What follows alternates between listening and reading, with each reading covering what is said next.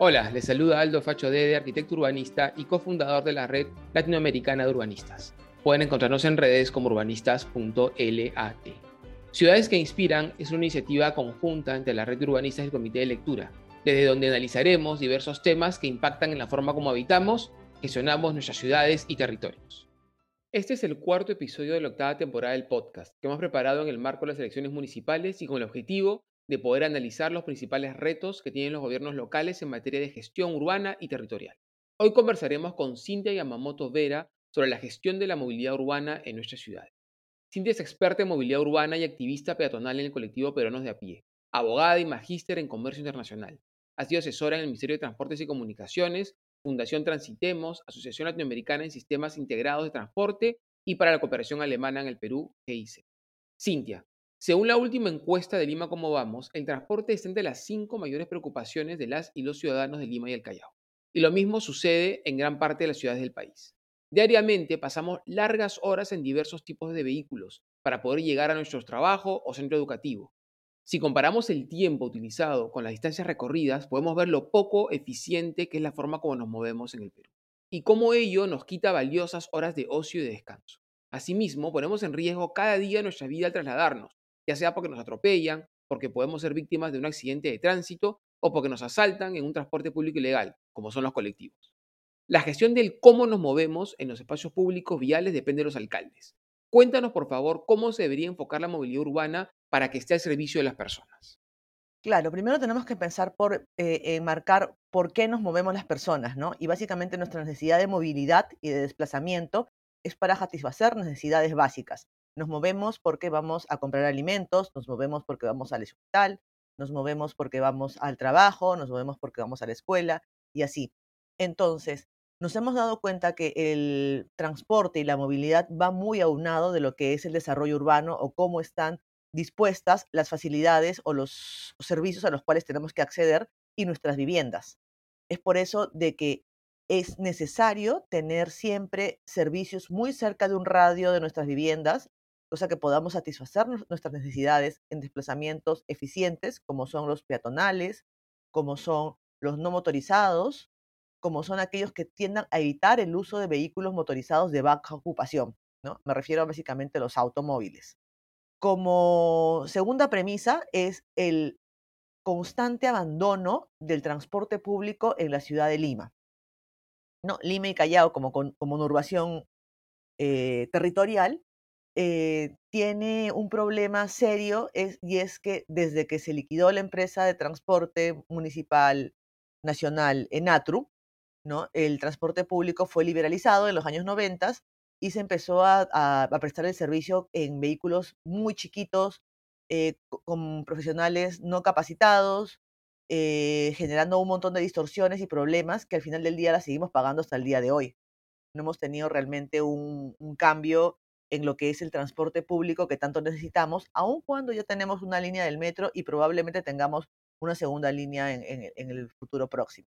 Sí, Cintia, la verdad es, es tremendo cómo el transporte público en Lima Metropolitana, Lima y el Callao se ha ido degradando de manera acelerada y cómo además la creación de la Autoridad del Transporte Urbano de Lima, que se crea para, en teoría, poder, bueno, en teoría no, para poder resolver la dificultad en la gestión de la movilidad entre, la metrópoli, entre Lima Metropolitana como Municipalidad Metropolitana de Lima y la provincia del Callao, nos ha demostrado que tampoco era ese el problema de fondo. O sea, una autoridad autónoma con competencias, con recursos, con supuestamente una mejor capacidad de gobernanza en cuanto a la, a la movilidad, el transporte público, han pasado cuatro años desde que se creó y vemos que hay muy poco impacto en la manera como nos movemos de manera realmente integral. Entonces, el problema no era tanto quizás la autoridad autónoma, sino era más la gestión misma, porque como tú bien mencionas, ha habido una degradación, una atomización de la manera como nos movemos. Yo me acuerdo, yo estaba en el colegio cuando estaba, cuando estaba en los Senatru, me tomaba la, la 13A que me llevaba a la punta para irme a, remar. Eh, claro, en, los 90, bajo ese enfoque neoliberal, digamos, de la economía y obviamente de los servicios, se, digamos, se, se liquida y se liberaliza el transporte, pero al mejor postor. Entonces pasamos a tener, de tener buses, está bien, con deficiencias y con problemas a resolver, a tener combis. Pero lo peor es que hemos ido bajando, Cintia, eh, en, esa, en, esa, en esa atomización, porque ahora tenemos eh, motos colectivos. O sea, ya ni siquiera estamos hablando de taxis colectivos. O sea, hemos llegado a, lo, más chiquitito. O sea, falta que tengamos ahora bicicletas colectivas o patinetas colectivos. O sea, en vez de optimizar, de mejorar, de, generar, de ser más eficiente la manera como nos movemos en Lima y el Callao, hablando de la metrópoli nacional que tiene un tercio de la población, estamos yendo a lo más menudo. Y lo peor de todo es que las obras que se están generando en Lima Metropolitana, y ahí nos contarás qué tanto afecta o no esta situación de que la ATU se haya llevado las competencias en transporte público, están siendo enfocadas exclusivamente en vehículos en asfalto, para vehículos particulares en principio. Con lo cual, Cintia, tú nos dirás, no sé si estamos induciendo más todavía el transporte ilegal, porque obviamente si yo voy a tomar un corredor rojo por la Javier Prado, justo hablábamos antes de grabar que estás en justo Javier Prado con Arenales, corredor rojo por la Javier Prado, avenida que no ha sido diseñada para el transporte público, sino para el transporte particular. Y, le he hecho un bypass por el, por el, óvalo, este, por el óvalo monitor para los autos particulares, el corredor rojo va más lento. Si ya, va ya iba lento, ahora va más lento, tiene que hacer paradas, en general el recorrido es muy tortuoso, la gente por llegar al trabajo dice, bueno, me subo a un colectivo. ¿Y ahí qué pasa? Como tú bien sabes, nos asaltan, nos maltratan, es un riesgo absoluto, es un aporte totalmente ilegal. Entonces, estamos finalmente, sin querer, evidentemente, incentivando esa microfragmentación del transporte, poniendo riesgo a las personas, contaminando el aire de la ciudad. Lima es la ciudad con peor calidad del aire del continente, y en gran parte por combustibles fósiles. Y no estamos pudiendo resolver la mejor manera de movernos, como cuando vamos a cualquier ciudad de Latinoamérica, no te hablo de Europa, ¿eh? donde tenemos metros, buses ordenados en líneas, como antes en el Perú, en otro Perú. ¿Hay solución, Cintia? ¿Qué, ¿Qué, se puede hacer con esto? O sea, ahora que Lima ha perdido competencias en transporte público, está en la ATU, ¿se puede trabajar con la ATU? ¿Cuál, es, cuál sería tu, tu, tu propuesta o tu mirada, digamos, para este problema? Para empezar con el tema de la ATU, siento yo que la ATU ha pasado de ser GTU y Protransporte, solo que en el casco del gobierno nacional no hay una mejora significativa. Claro, si bien es cierto que la, ahora la ATU también tiene competencias respecto del Metro de Lima, que antes no las tenía, porque las tenía la ATE, ¿no? que dependía del MTC. La ATE básicamente este, ha, sido absorbida por, por, la, por la ATU, pero eso no implica que todavía siga teniendo problemas en la negociación de los contratos. Los, los concesionarios, por ejemplo, no reconocen a la ATU como concedente, ¿no? sino siguen mirando a la ATE y a, Protransporte. Entonces, hay unas contingencias legales que todavía la, la ATU no ha, no ha podido resolver. ¿no? Entonces sigue siendo como una autoridad sombrero o, en la sombra y trata de buscar de hacer algunas cosas eh, que si bien son positivas, como por ejemplo el transporte nocturno, ¿no? estos lechuceros, o a veces cuando hay los conciertos, buscar el, desplazamiento de gente ¿no? Porque hay un flujo masivo de gente necesariamente que necesita movilizarse y que no puede hacerlo en vehículos menores. Eh, y también cuando salió al dar el subsidio al combustible en el momento de la pandemia para que el transporte público no deje de funcionar, sí ha tenido cosas buenas, sin embargo son insuficientes. ¿no? Gran parte del problema de la ATU es también eh, su gobernanza, ¿no? no tiene los elementos necesarios para seguir continuando con la reforma han promovido una ley para que por cinco años más se mantenga el sistema de autorizaciones de combis y coasters, lo cual me parece que es reconocer su propia ineficiencia. No, no han sacado, no han licitado ningún corredor adicional a los que ya dejaron las gestiones municipales. Entonces nos llega a preguntarnos, ¿qué está haciendo la ATU? Porque realmente el gran problema, como tú lo has mencionado, es un problema de gestión.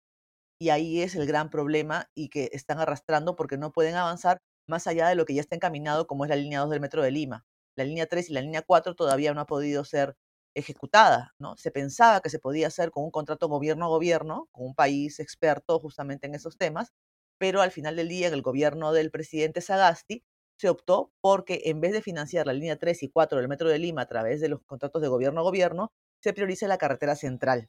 Entonces ahí vemos también una visión, por más que teníamos un gobierno mucho mejor capacitado y mejor técnico, sin la suficiente muñeca política como para apostarle al transporte público. Y esa degradación del transporte público hace justamente que tengamos esta movilización ineficiente en colectivos o lo que se le llama el paratránsito, que es el transporte informal, que surge ante la falta de oferta de transporte público eficiente. Entonces, en la medida en que no resolvamos el problema del transporte público como un transporte de calidad, confiable, accesible, entre todas otras, otras cosas que aún no lo tenemos, salvo excepciones muy chiquitas, Y ahora también tenemos el problema de los, las tarifas, ¿no? No tenemos tarifas integradas y al día, de un día para otro subió el metropolitano a 3 soles 20 y 3.50 la tarifa integrada con el alimentador. Entonces es caro, es muy, muy caro el, el pasaje a diferencia del metro que pagas un sol 50, ¿no? Y que es un mejor servicio. Entonces hay que replantearnos nuevamente si efectivamente el sistema de transporte, tal como está diseñado, no es acaso el que incentiva justamente este mal transporte público atomizado que tenemos de colectivos, ¿no? Inclusive de motocicletas, entre otras cosas que ha llegado hasta el punto de que el sistema de recargas de tarjetas del transporte público sea también una mafia. Hace poco hubo una balacera en la estación del metro de Lima de la Cultura, el de San Borja, por un problema de traficantes o de mafiosos o de comercializadores de pases de, del metro. ¿Por qué? Porque el pase vale un sol 50, pero el único lugar donde tú tienes para recargarlo es la propia estación. Entonces, aparte de la cola de ingreso al metro, también tienes la cola de pago de tarjeta. Entonces, hay gente que te da una tarjeta cargada con, y le pagas dos soles en vez del sol 50 y pasas más rápido. Entonces, esas personas han, tenido una gresca, un problema entre mafias, porque ya están en todas las estaciones del metro, y ha habido un muerto. Sea, ¿te imaginas el nivel ya de descomposición que está llegando al transporte público? No solamente con el tema de la calidad de vida, los tiempos de desplazamientos, la contaminación, los problemas de salud asociados, salud mental, o sea, tienes un cúmulo de problemas y ya empezamos también a lidiar con mafias y con asesinatos.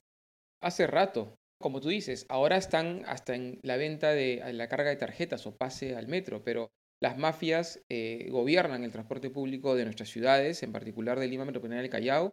No por nada, digamos, eh, se han alargado cinco años más, como dices tú, este modelo tan absurdo de, de gestión del transporte en, en, concesiones de rutas y unidades afiliadas, del cual hemos hablado mucho, hemos escrito diferentes artículos, que es un sistema absolutamente caduco, obsoleto, que no funciona para ciudades como Lima y se mantiene y se mantiene y se sostiene. O sea, han vencido diferentes intentos en diferentes gobiernos municipales de poder poner un sistema más moderno, más, más ordenado, pasando por concesiones a empresas que tengan un servicio garantizado de calidad, a pasar a concesionar rutas a, eh, digamos, cooperativas que a su vez afilian unidades de transporte para... O sea, es una locura, pero terminan ganando. Y como tú dices, la foto, o sea, para mí la foto del caos es la foto de Estación Cultura, pero Javier Prado con aviación, donde los cinco o seis carriles que tenemos de Avenida Javier Prado están copados por taxis colectivos. O sea, tú vas en una hora, digamos, de día de semana, en horario laboral, están los cuatro o cinco, son cuatro o cinco carriles copados taxis colectivos, todos tocando bocina buscando pasajeros. Y el, y el, y el corredor rojo está atrás tratando de poder llegar al paradero. O sea, es una situación absurda. Pero además también es absurdo que tengamos, por ejemplo, que, el, claro, se vale un sol 50 el pasaje del metro línea 1, pero está subsidiado. O sea, tiene un subsidio, al, un subsidio al funcionamiento que no tiene el metropolitano. Y son sistemas diferentes, por eso es que unificarlos es tan complejo, porque tienen concesiones diferentes. Y el metro línea 2, cuando algún día esperemos funcione, que viene retrasadísimo, también es una concesión, va a ser distinta. Entonces, ¿qué garantía tenemos que podamos tener un sistema integrado realmente, pero no solamente para usarlo, también para poder utilizarlo con la tarjeta. Por ejemplo, te digo, la Argentina, que tiene 80.000 problemas, el transporte público hace rato que siempre estuvo mejor organizado y, sigue estando mejor organizado. La tarjeta SUBE, que es la que acá se usa, la tarjeta única integrada de transporte para usar transporte público en, toda la provincia de Buenos Aires y también en parte del país, la cargas con el celular. O sea, no tienes ni siquiera que acercarte a un módulo. Y, dime, o sea, si en Argentina se puede hacer, en el Perú, evidentemente también se puede hacer. Claro, pero eso lleva a un rediseño de la manera como se gestiona el recaudo y cómo se distribuye en los diferentes operadores. O sea, es meterle cabeza, es gestión, gestión y gestión, y es poder evidentemente tener la capacidad también, el soporte político de poderte enfrentar a estas mafias tremendas que manejan muchísimo dinero en negro, porque todo ese dinero, o sea, el gran negocio del transporte ilegal no es tanto el traslado, es la caja, la caja que se maneja, que es todo dinero en negro que no se registra y que fluye, ¿no? digamos, de manera absolutamente eh, oscura entre diferentes grupos. Entonces hay un tema ahí complejísimo que evidentemente supera a un gestor, a un individuo o a un técnico. ¿no? Claro, y sobre todo el tema de las recargas virtuales, ¿por qué no se dan? Es un tema súper anecdótico. Es simplemente que el concesionario del sistema de recaudo no quiere asumir el fee o la comisión bancaria que implicaría este, no sé, pues un centavo, no sé, por cada recarga. Y no se ponen de acuerdo entre el concedente, que es en este caso la ATU, Protransporte o el MTC, ¿no? De acuerdo a cómo se haya negociado el contrato y cómo todavía no se firman las adendas en el MEF, se pongan de acuerdo y alguien asuma ese costo. O sea, porque al día de hoy el usuario, inclusive me parece que el usuario estaría dispuesto a pagar ese centavo de, de fee, de comisión bancaria, si es que el prestador de servicio se lo ofrece. Y hay otra cosa, en algún momento se pensó también que por qué no usar el sistema Págalo del Banco de la Nación, es el Estado finalmente el que maneja el fideicomiso del recaudo electrónico de, de los dos sistemas, debería usar los mecanismos que ofrece el Banco de la Nación para, como un servicio público, ¿no? Para eh, justamente solucionar este impasse. Realmente es una falta de voluntad, así como también es una falta de voluntad que no hayan carriles exclusivos para el transporte público y que eso es una competencia que lo podría hacer la Municipalidad de Lima.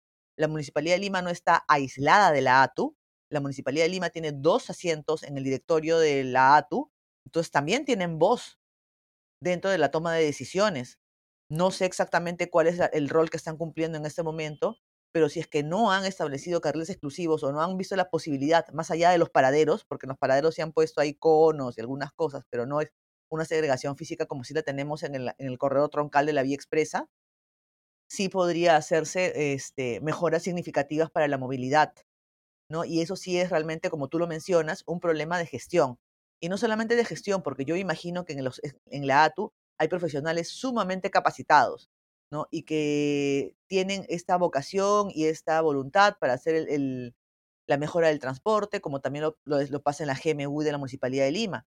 Pero lamentablemente estamos sujetos a voluntades políticas, ¿no? Y más aún sabiendo que es un gobierno de salida, no va a querer asumir esa responsabilidad.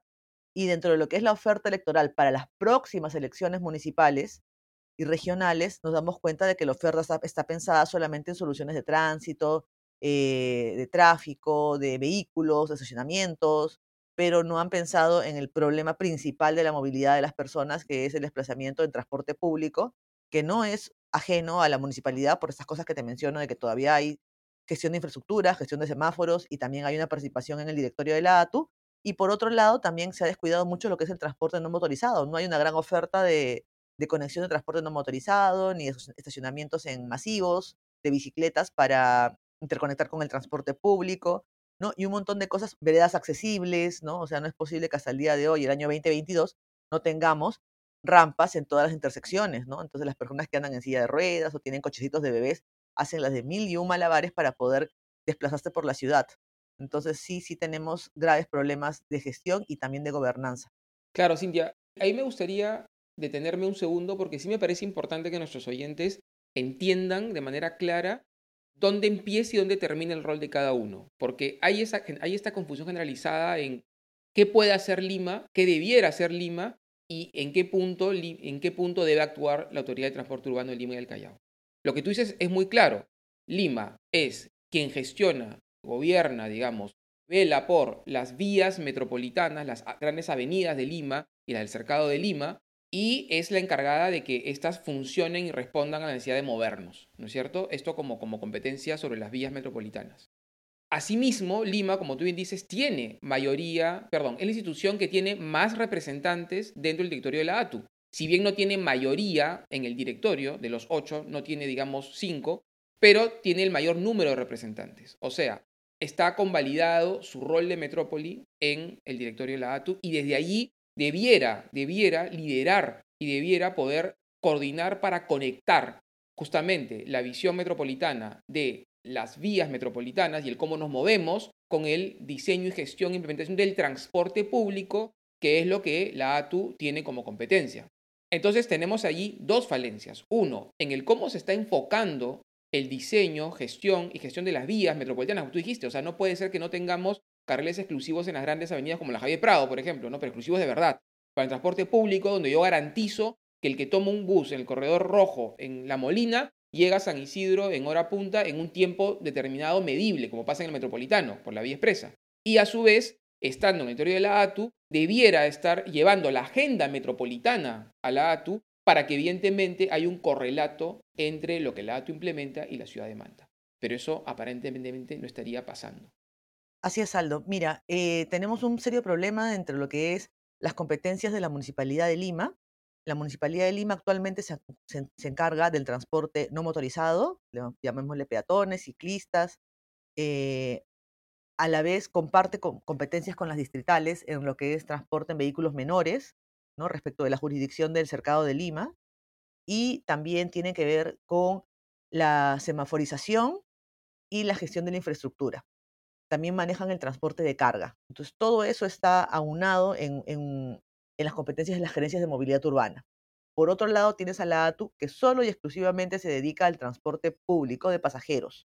Llámese buses, llámese combis, llámese coasters y llámese taxis. ¿No? Entonces, ellos han asumido lo que era la antigua CETAME, ¿no? en el caso de la GMU, han asumido la ATE, han asumido ProTransporte y parte de la GTU, la ex GTU, cuando manejaba lo que era la licencias y autorizaciones de rutas de transporte público tradicional, por decirlo de alguna manera. Entonces, en este momento pareciera, ¿sí?, de que están aisladas y que cada quien puede tomar decisiones propias. Hace poco, por ejemplo, en La Molina hubo un conflicto entre la ATU y la GMU por el establecimiento de conos en un paradero en La Molina. Entonces me parecía totalmente ridículo porque es para quienes están trabajando. O sea, los dos tienen que pensar de que su objetivo es mejorar los tiempos de viaje del transporte público, porque eso es lo que va a hacer de que el, ciudadano tenga, la ciudadana tenga una mejor experiencia de viaje y calidad de vida. Pero bueno, a ese nivel de ridiculez hemos llegado, ¿no? En la cual se empiezan a pelear ahí entre saca y pone el cono, ¿no? Y este, y sí, pues nos hace pensar de que realmente estamos en pañales, ¿no? En estas cosas. Totalmente, o sea, me peleo por el cono y al lado me pasan los taxis colectivos, jalando gente que no sube al bus. Eso es que eso lo veo en la Javier Prado. O sea, es un disparate atómico. Y ahí hay un tema de liderazgo, como dices tú, gestión, capacidad de gestión, también capacidad de poder poner por debajo los intereses personales a los intereses colectivos. O sea, no siempre va a brillar el alcalde de Lima, tiene que asumir que en un punto tiene que sumar, tiene que ser el que, el que más bien busque poner la mesa para poder dialogar y ver cómo esas competencias importantísimas en gestión del cómo nos movemos en, la ciudad, en las ciudades del Perú y en particular en Lima, se complementa con el rol que cumple la ATU, que es un rol acotado. No, no, es que Lima perdió todo, no. A Lima y al Callao se le quitaron la gestión del transporte público para que justamente pueda ser visto de manera integral. Sí, y ahí tienes que ver un tema también de la planificación, ¿no? Porque hasta ese momento la ATU no ha realizado ninguna acción en favor del Callao. Los corredores siguen trabajando solamente dentro de Lima y justamente uno de estos de los problemas era de la gobernanza o, o la gestión conjunta del transporte entre Lima y Callao, que, se viene arrastrando desde antes de la creación de la ATU, hasta el día de hoy se mantienen. Entonces, ¿qué rol de planificación, qué rol de gestión, qué rol de integración de los sistemas entre estas dos provincias se ha dado hasta el día de hoy? Y ahí sí hay una deuda muy grande por parte de la ATU. Sí, sí, clarísimo, Cintia. Cintia, y ahora me gustaría hablar de las ciudades del Perú un poquito, porque claro, obviamente Lima pues un tercio de la población, 50% del PBI, ¿no es cierto? La ciudad capital, que intentamos descentralizar durante décadas, pero que aún no hemos podido, y al revés, se sigue centralizando cada vez más. Pero en el Perú la gente se mueve también, ¿no es cierto? Y se mueve de maneras muy diversas. Eh, y ahí me gustaría saber, claro, ahí sí no hay una ATU en cada ciudad, en Chiclayo, en Cusco, en Arequipa, ¿no es cierto? En Tacna no hay una ATU. Las competencias se mantienen en la, la, provincial y enfrentan otro tipo de complejidades, porque evidentemente no hay, un, metro, pero no porque no lo pueda haber, sino porque evidentemente la demanda de, traslado de personas no lo, justifica. Lamentablemente también es verdad que el transporte público en, en el resto de ciudades del Perú es similar y peor, o, digamos, similar al de Lima en escala, o sea, igual, atomizado, fraccionado, informal, ¿no es cierto? Y esto lo padecen nuestros conciudadanos a nivel, a nivel país, ¿no? E incluso en ciudades como por ejemplo Iquitos, donde realmente no hay casi vehículos de cuatro ruedas, son taxis, mototaxis, bicicletas, ¿no? El transporte público también es un tema del cual se habla poco, por lo menos se escucha poco, se debe hablar mucho en Iquitos, pero se escucha poco a nivel país. Entonces, ¿Cómo ves la gestión de la movilidad a nivel, a nivel país de las ciudades? ¿Cómo el Estado Nacional de alguna manera ayuda, apoya? Porque también ya hemos hablado en otros capítulos la poca eh, capacidad, eh, mm, sobre todo por temas económicos, de poder, poder implementar realmente la planificación de la movilidad de las ciudades y del transporte. ¿Y esto cómo, cómo estaría funcionando? En el caso de las ciudades eh, del, del Perú, la gestión del transporte y la movilidad sigue a cargo de las municipalidades provinciales. Ahí los gobiernos regionales no tienen competencias, es exclusivamente de la municipalidad provincial. ¿no? Cada ciudad maneja su sistema de transporte, maneja su movilidad, maneja su infraestructura, maneja su semaforización, su tránsito. Y si bien es cierto, hay esfuerzos a través de las municipalidades para generar una reforma del transporte. Por ejemplo, Arequipa tiene creo que como 18 años viendo la implementación de su sistema integrado de transporte. Eh, Trujillo, por otro lado, yo desde el 2014 los vengo siguiendo y tienen también ¿no? este SIT. Piura también ya implementó el sistema de concesiones de buses, entonces hay un poco, un, ligero avance que se viene dando, ¿no? Y es por eso que el gobierno ha creado, el gobierno nacional, el Ministerio de Transportes ha creado este, este programa que se llama Promovilidad, que le da asistencia a, a las ciudades que manejan sus sistemas de transportes para que tengan instrumentos de planificación, que es muy importante necesitan el plan de movilidad urbana, necesitan, por ejemplo, una encuesta de origen-destino, necesitan instrumentos importantísimos para que puedan ver, ya sea esta o las siguientes gestiones, cuál va a ser el rumbo de la gestión de su movilidad, ¿no? Si van a necesitar un, un sistema de buses o si van a necesitar un sistema de tranvías o tal vez un metro, un metro ligero, de acuerdo a la complejidad de la ciudad en la cual estemos hablando, ¿no? Y ahí sí me, hago, hago, una reflexión porque me parece de que hay ciudades que vienen avanzando mucho por ejemplo, Piura, por ejemplo, Trujillo, por ejemplo, Arequipa, por ejemplo, Cusco, ¿no? Son ciudades que le están poniendo bastante énfasis en lo que es su reforma del transporte y quieren ya generar mejoras tanto en el sistema de recaudo, que es neurálgico, neurálgico y que sea manejado por la misma municipalidad, que no se cometa el error que se ha cometido en Lima, de que el recaudo es manejado por las empresas privadas y que el, y que el Estado solo tiene un voto de cinco, ¿no? Y, este, y en ese caso es mejor que sea el Estado directamente el que gestione el recaudo y que a partir de ahí ya empiecen a, soltar las concesiones, porque todo el sistema va a ser concesionado. Claro, y ahí me gustaría preguntarte por la sostenibilidad de estos, de estos sistemas de transporte modernos, eficientes y seguros. Porque evidentemente eh, esto que tú nos cuentas va a demandar una transformación en la manera como nos movemos en nuestras ciudades pasar de estas combis, coasters o buses antiguos, donde toda, digamos, donde toda la carga del, costo del movernos pasa a hombros del chofer, del, cobrador y, bueno, y de, la unidad hasta donde puede, a unidades modernas, este, nuevas, sostenibles, que evidentemente tienen un costo mayor de operación. Esto ¿Sería autosostenible? O sea, ¿es, ¿es, factible de que la implementación de estos sistemas y que la operación se pague con, el, con los tickets que pagamos, con nuestros boletos, o el Estado ya está asumiendo que va a tener que intervenir, ya sea eh, subsidiando la infraestructura, las unidades o el funcionamiento. Sí, eso sí es, está claro, ¿no? En ninguna parte del mundo, salvo excepciones, el transporte público es autosostenible financieramente. O sea, el pasaje no cubre la operación, no cubre el servicio este, real. Y tenemos un ejemplo en Perú que es la línea 1 del Metro de Lima. El costo del pasaje real es 4 soles.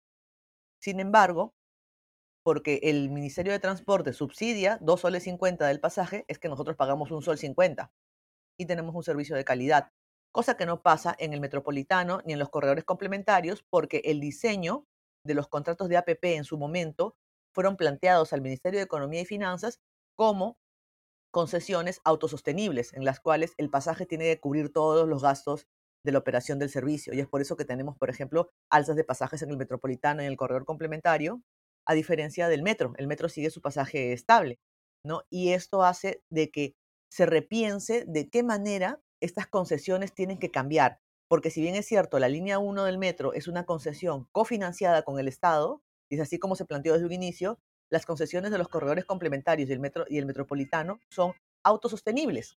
Entonces se partió de un inicio en que es el pasajero el que va a asumir todos los costos de la operación del servicio. Y eso tiene que cambiar, porque ya nos dimos cuenta de que una subida más del pasaje y la gente simplemente se va a ver limitada a no viajar. Y no viajar, ¿qué implica? Dejar de ir a trabajar, dejar de buscar el ingreso, ¿no? O sea, muchas personas gastan casi el 20% de sus ingresos solamente en pasajes y eso es muchísimo dinero comparado con las personas del quintil más alto donde aún usando auto, gasolina, seguros y todo lo que implique, gastan 5% de su presupuesto, ¿no? Entonces, hay que ver que se trata ya de un tema de justicia social, ¿no? Y si es que en el caso puntual de los transportes públicos en las ciudades, en los países donde no se requiere un subsidio del Estado, es porque existen mecanismos alternativos de compensación y de subsidios eh, o de capturas de valor a través de la, de la, del mercado inmobiliario, plusvalías, negocios inmobiliarios cruzados o impuestos al rodaje. eh, entre otras cosas, ¿no? Que hacen que justamente todos esos este, excesos o superávit que puedan haber dentro de la gestión del territorio por efecto del sistema de transporte público reviertan y también contribuyan al financiamiento del sistema, ¿no? Eso es lo que pasa en el metro de Hong Kong o inclusive este, en algún momento se pensaba también aplicar en el metro de Santiago, ¿no? Pero sabemos que esto es el único caso puntual efectivo de Hong Kong ah, y Singapur.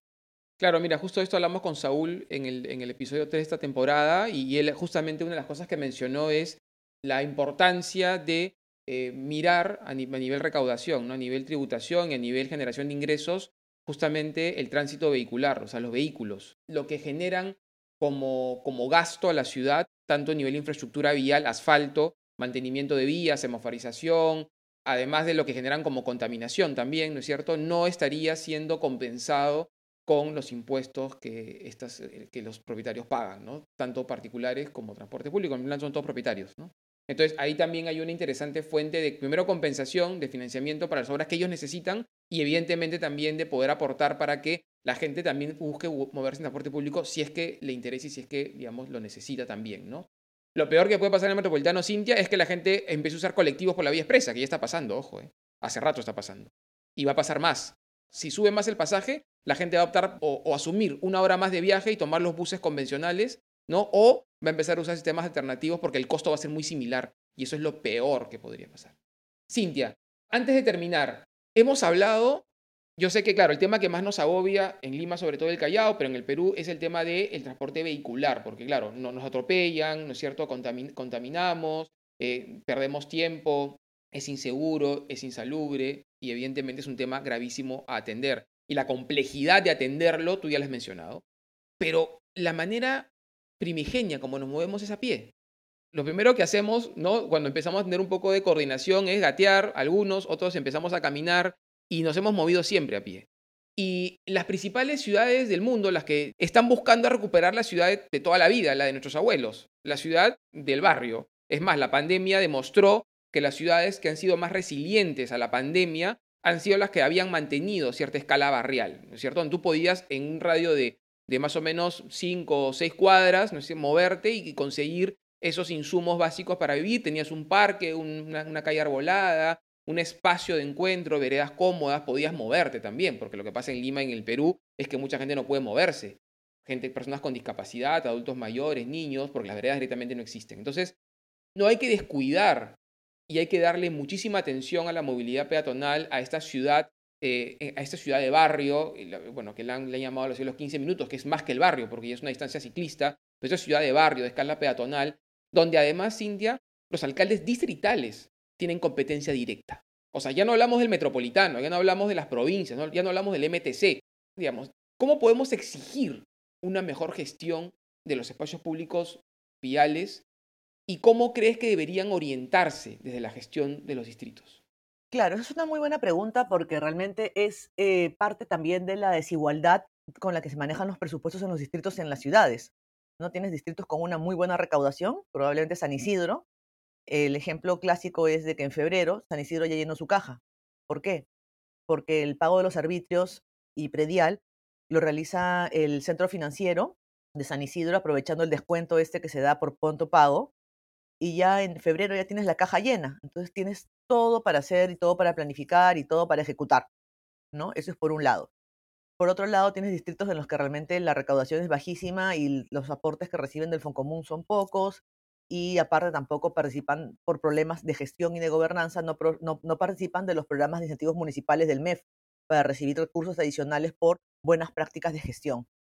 Entonces, me parece de que debería haber un fondo exclusivo para mejoras de infraestructura de espacios públicos y que sea repartido de una manera equitativa entre, los distritos. O por último, que también los alcaldes vean los mecanismos para los cuales implementar no solamente espacios verdes, sino también espacios de recreación, plazas, porque a veces también el mantenimiento de un espacio verde es caro, salvo que sean espacios verdes naturales como las lomas, ¿no?